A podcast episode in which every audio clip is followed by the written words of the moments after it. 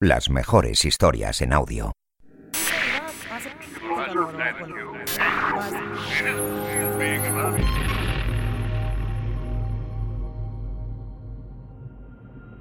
Estás escuchando un podcast exclusivo de Podimo. Puedes escuchar los 10 episodios del podcast Sintonías Infrecuentes de Felipe González descargándote la app de Podimo en tu móvil y pruébala durante 7 días gratis.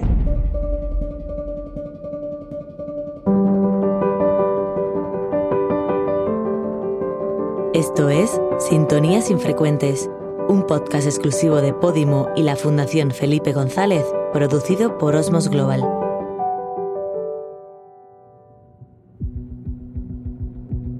Exactamente una comunicación en la que lo que digo es lo que pienso. Lo hago con responsabilidad y con libertad, pero además no lo hago sometido a esa tragicomedia malintencionada de interpretar lo que digo en otra clave, dejando en off o completamente oculta mi verdadera opinión. La Fundación Felipe González es una fundación muy pionera en nuestro país. Su misión principal es poner el legado del presidente González a disposición del público, ¿no? inspirada un poco en lo que hizo el presidente Roosevelt en Estados Unidos.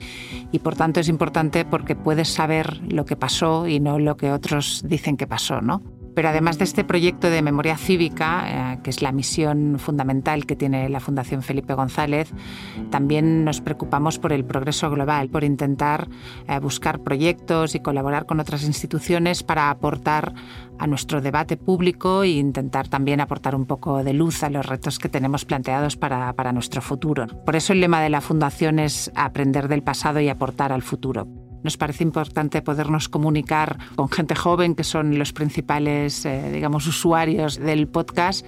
Si con alguien colaboramos desde la Fundación o intentamos colaborar, todo lo que podemos es con Latinoamérica, porque tiene mucho que ver con la trayectoria del presidente González. Yo creo que no es exagerado afirmar eh, que el presidente fue un líder latinoamericano. Su identificación, lo iréis con sus palabras en este podcast, ¿no? con América Latina es absoluta y, nos preocupa que Latinoamérica esté menos en nuestras conversaciones, que sepamos menos los unos de los otros de lo que deberíamos y por tanto es muy importante para nosotros que pueda tener una gran parte eh, de, nuestra programación en esta, en esta nueva aventura que iniciamos de los podcasts, ¿no? de estas sintonías infrecuentes, porque queremos sintonizar, pero queremos hacerlo también de una manera distinta, transversal, plural, substancial.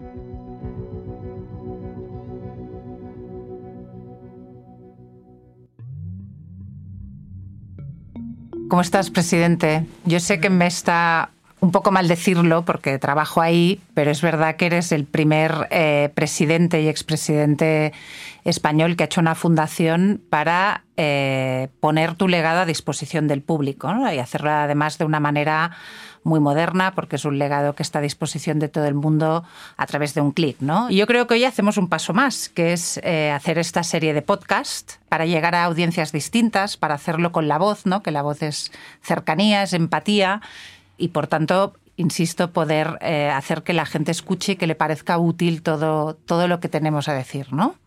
Lo que pasa es que lo que debería ser algo absolutamente normal, como lo es en muchas democracias del mundo, Aquí resulta llamativo y excepcional porque los presidentes pongan a disposición del público su legado. Que se haga tecnológicamente bien, que sea más interactivo, que sea, como has dicho, un legado vivo. Digamos que por el momento, si sorteamos el virus, pues a lo mejor pues, dura un poco más esa parte viva del legado. Pero bueno, no es realmente el mérito mío es ponerlo a disposición. Y mi resistencia, que el público no la conoce, es eh, que me cuesta mucho trabajo meterme en los archivos yo. Es una conversación con el viejo Bush, siempre. Pero bueno, para mí hay un motivo personal interesante en esta experiencia que estamos haciendo ahora. E, en esta sociedad de la red y en la política politiciana actual, política de vuelo bajo, eh, lo que uno dice no suele ser lo que la gente oye. Normalmente es lo que dicen que uno ha dicho. Entonces, superar esa barrera de una intermediación maliciosa es lo que permite lo que estamos haciendo. Yo lo que digo, lo asumo, incluso cuando me equivoco. Lo que asumo con más dificultad es que digan lo que yo digo sin haberlo dicho. Y los podcasts permiten exactamente esto, ¿verdad? Exactamente una comunicación en la que lo que digo es lo que pienso. Lo hago con responsabilidad y con libertad, pero además no lo hago sometido a esa tragicomedia malintencionada de interpretar lo que digo en otra clave, dejando en off o completamente oculta mi verdadera opinión esa es, yo creo, la autonomía, ¿no? la cercanía, la empatía, es lo que nos da la voz. Obama, hemos visto hace poco con este podcast fantástico que ha estrenado, lo hemos visto de otros mandatarios más anglosajones. El podcast es un producto que además con la pandemia la gente, sobre todo la gente más joven, está usando mucho y ahora otra vez no eres pionero en esto pero además de ser pionero en este formato, que yo creo que tiene mucho que ver eh, también con... Porque es verdad que la oratoria, la voz es, algo único, ¿no? que te conecta con el público de otra manera, pero ¿de qué nos vas a hablar en estos podcasts?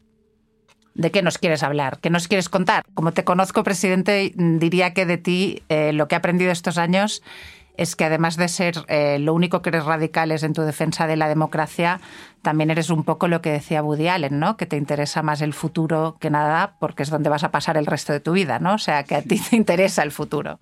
Es cierto, en mi cabeza es de toda la evolución que siempre naturalmente es hacia el debilitamiento orgánico con el paso del tiempo, eh, mi cabeza es la única que probablemente porque no se resigna, siempre está pensando en el futuro. Es verdad que ese pensar en el futuro también tiene una relación con la experiencia del pasado.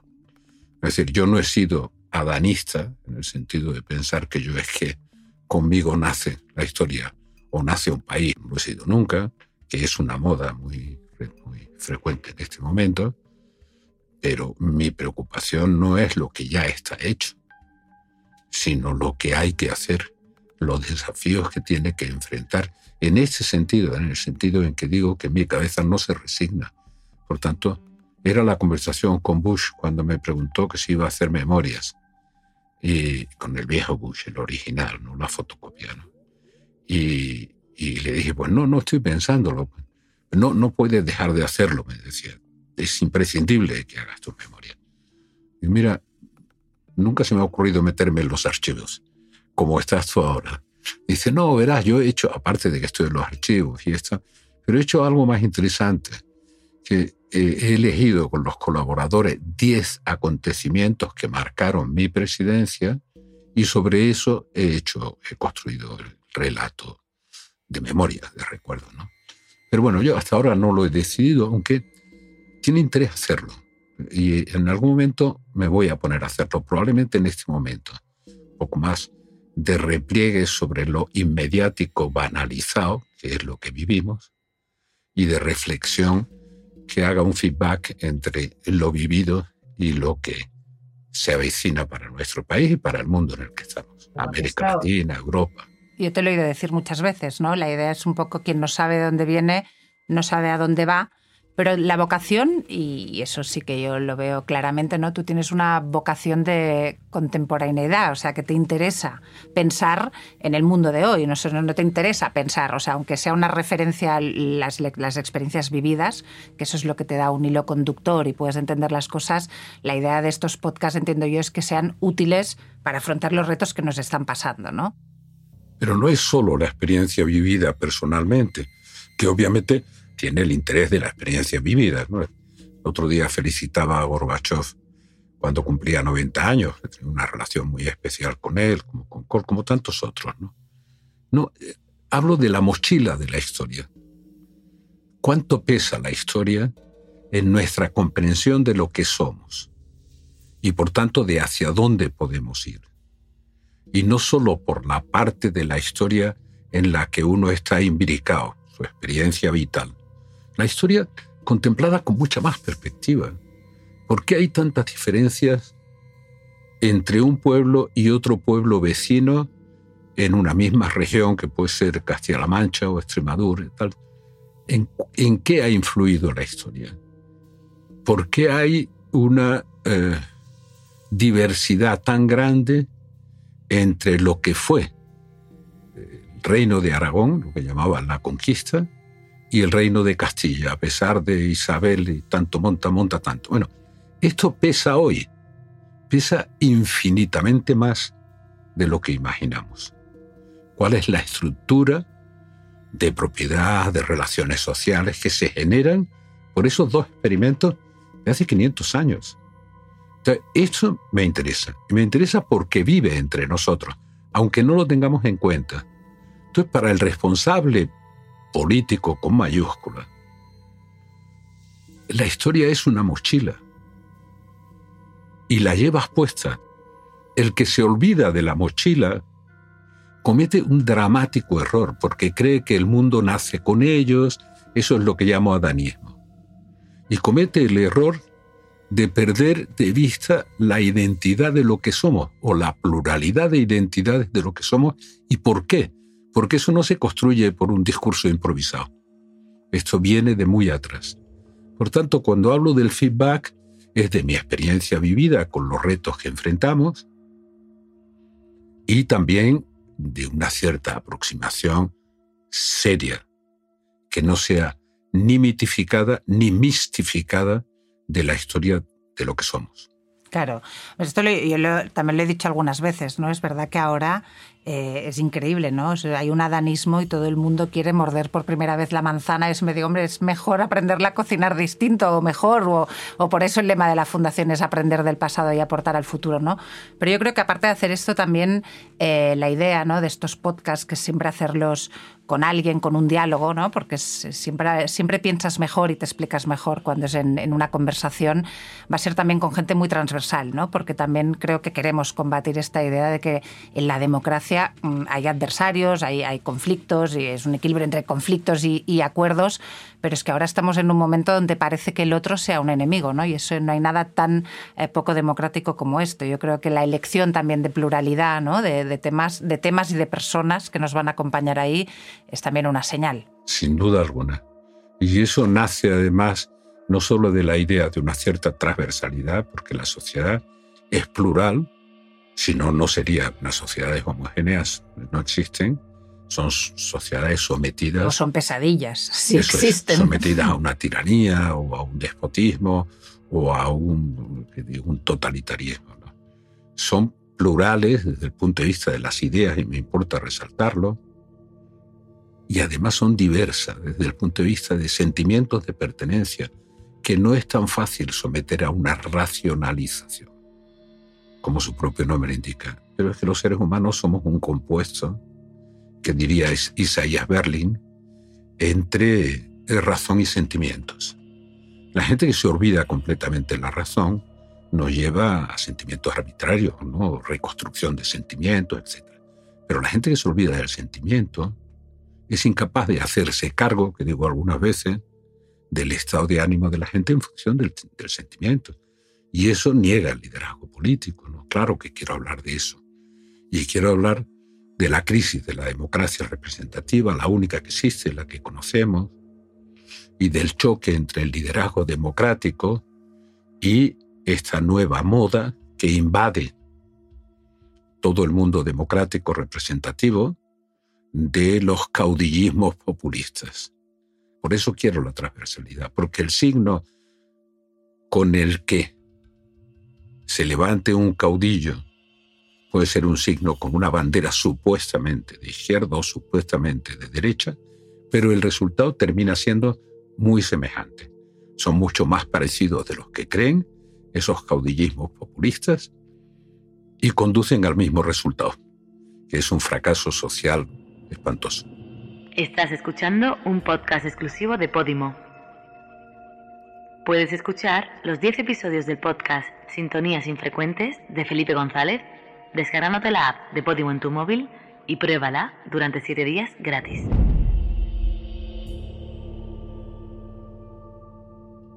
La gente que se esconde, en lugar de, tratar eh, de tener principios para avanzar, te escondes detrás de las certezas para, para quedarte donde estás, ¿no? como si fuera una especie de paraguas moral.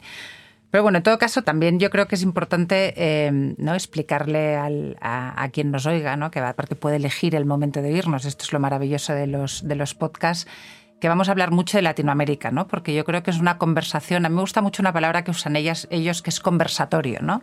Eh, que tenemos eh, aquí usamos muy poco, pero es muy bonita, ¿no? Porque implica hablar del otro y hablar de Latinoamérica porque la tenemos muy olvidada, ¿no? Y en cambio en tu presidencia Latinoamérica... Yo no la tengo olvidada, ni al día de hoy cuando estamos hablando. Es decir, mis conversaciones con América Latina, o conversatorio, como quieras, pero mi relación con América Latina es diaria, no solo por la información que recibo, sino por la comunicación que mantengo, una comunicación más abierta que lo usual.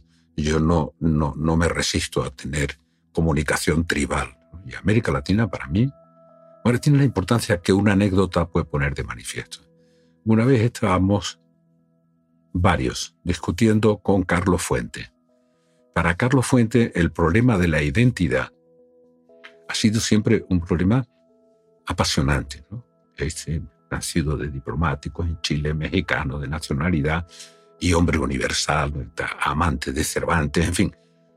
siempre el problema, la búsqueda de la identidad y de la mezcla de influencias para conformar una identidad era eh, una pasión yo le decía, el problema de la identidad, Carlos, es, que es inaprehensible, uno no sabe en qué fundamentarla, tú tratas de racionalizarlo.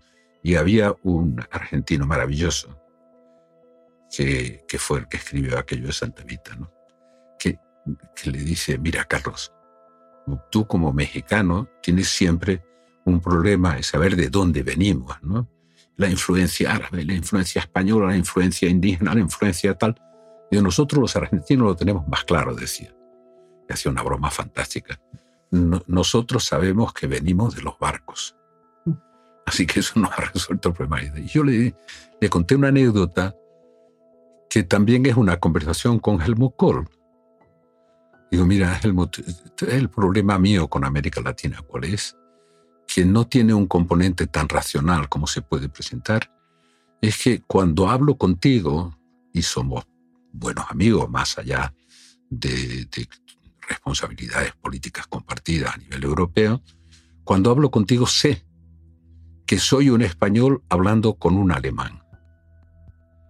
Pero cuando los dos hablamos con el primer ministro de Japón, sé que somos dos europeos hablando con un japonés.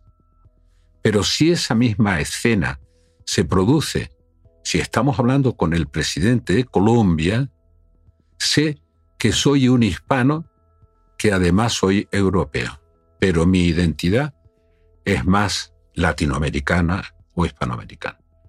Y lo entendió perfectamente, pero lo sé porque lo siento. Y bueno, ¿con quién estoy hablando? Estoy hablando con un interlocutor que cuando hablamos con un japonés veo la distancia identitaria entre dos europeos y un japonés, o entre un español y un alemán, pero cuando hablamos con un latinoamericano veo la distancia o la proximidad identitaria mía con el latinoamericano respecto de el europeo no español. Lo entendió perfectamente. Por eso digo, cuando llego a cualquier país de América Latina, tengo la misma impresión, aunque a veces diga lo contrario, que tienen los latinoamericanos cuando llegan a Madrid. Han hecho un viaje por no sé cuántas partes del mundo, pero llegan a Madrid o a, Barcelona, ahora con más dificultad a Barcelona, y dicen, ya estoy en casa, he vuelto. Eh, esto es lo mío, aunque he estado disfrutando mucho en Alemania o en Egipto o donde quiera, o en Turquía. Pero de este sentimiento que acabas de describir, eh, les parece que, lo estamos perdiendo en el sentido que no forma parte de nuestras conversaciones. ¿no? Por eso quisimos darle tanta importancia en esta serie de podcast a América Latina. ¿no? También nos pasa en parte con Europa. Yo te he contado muchas veces la anécdota que, que es muy, muy reveladora. ¿no? Raymond Ubiols, cuando era eurodiputado, eh, volvía a Barcelona los viernes para hacer su trabajo de diputado y le decían, oye, Raymond, ¿qué tal en Europa? Y él decía, oye, pero perdona, ¿qué te crees que es esto? ¿No? Pero ¿qué pasa? Que Barcelona es Europa. ¿no? Entonces, hablamos de Europa como si fuera un ente ajeno. ¿no? Eso que hay más allá del Pirineo. Eso que hay más allá del Pirineo. Y a veces con América Latina, eh, o, nuestro miedo, ¿no? que lo hemos comentado algunas veces, es ese. O sea, está poco en nuestras conversaciones comparado en otras épocas, por ejemplo, las de tu presidencia donde América Latina era un factor importantísimo para el conjunto del país, desde la parte más íntima de nuestras conversaciones hasta la parte, si quieres, más de espacio público compartido y de dirección política. ¿no? Yo creo que eso hay que hacer una lucha para recuperarlo, más con la situación actual, ¿no? que está la cosa complicada. Sin duda alguna. La proyección de España en su relación con América Latina es completamente distinta que cortada de su dimensión latinoamericana. Completamente distinta, peor, claro, perdiendo, diríamos en términos que ahora la, diplomacia es también más, dicen, más comercial. Para España, con su Producto Bruto, su número de habitantes, un país de tipo medio, ni tan pequeño como para no tenerlo en cuenta, ni tan grande como sacar pecho de lata imperial, país de tipo medio, por tanto que tiene que definir bien sus prioridades. Para España, eh, la relación, la relación de fondo, de identidad de identidades con el espacio latinoamericano es un plus absolutamente inimaginable en cualquier nación de nuestra dimensión que no tenga esa relación. Aparte de que la comunicación lingüística a través de una de las lenguas de España como el castellano, el español, digamos, en América Latina, la comunicación lingüística, en nuestro caso, es una comunicación que refleja más cultura que necesidad de ser entendido por el otro. Eso que refleja el Instituto de Cervantes es una lengua cultural de comunicación y por tanto de identidades compartidas. Eso ocurre menos con el inglés, que tiene mucha más potencia de fuego y está más difundida en el mundo. Pero digamos que un premio Nobel, incluso si es afroamericano en Estados Unidos, es afroamericano, no es angloamericano. Totalmente. De eso vamos a hablar, de todo lo importante y de seguir construyendo, yo creo, ¿no? Eh, eh, lo que llamamos memoria de futuro, ¿no? Intentar recuperar este hilo pero para ser útiles, para acercar con esta voz, ¿no? que es algo tan personal, pero a la vez tan cercano con el otro y con estos conversatorios, déjame usar la palabra eh, latinoamericana que me gusta más, eh, pues intentar eso, construir memoria de futuro e intentar eh, ser útiles porque los retos planteados no son pocos ni pequeños. ¿no? Bueno, solo quiero terminar diciéndote, ¿no será que nos estamos acatetando? ¿No será que nos estamos mirando demasiado el ombligo? Cuando, eh, digamos, la generación de mis hijos, de los adolescentes actuales, es la que más ha viajado, la que más Erasmus ha disfrutado, la que más ha conocido el mundo. Pero la política con mayúscula se ha ido haciendo pequeña, pequeña, pequeña, pequeña, y el debate se ha ido haciendo interno, interno. A eso lo llamo debate cateto donde la dimensión europea o la dimensión que tanto se reclama y tampoco se practica e internacional se está perdiendo. Ese debate aquí no existe. No, no existe. Por eso yo decía el desorden mundial, porque lamentablemente existe poco aquí, tampoco en los países de, de nuestro entorno, pero no queremos resignarnos, así que vamos a intentar recuperarlo. Muy bien.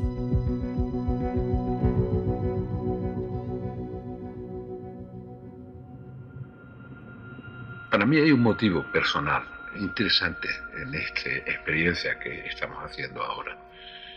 Eh, en esta sociedad de la red y en la política actual de vuelo bajo, eh, lo que uno dice no suele ser lo que la gente oye. Normalmente es lo que dicen que uno ha dicho. Entonces, superar esa barrera de una intermediación maliciosa es lo que permite lo que estamos haciendo. Yo lo que digo lo asumo, incluso cuando me equivoco. Estás escuchando un podcast exclusivo de Podimo. Puedes escuchar los 10 episodios del podcast Sintonías Infrecuentes de Felipe González descargándote la app de Podimo en tu móvil y pruébala durante 7 días gratis.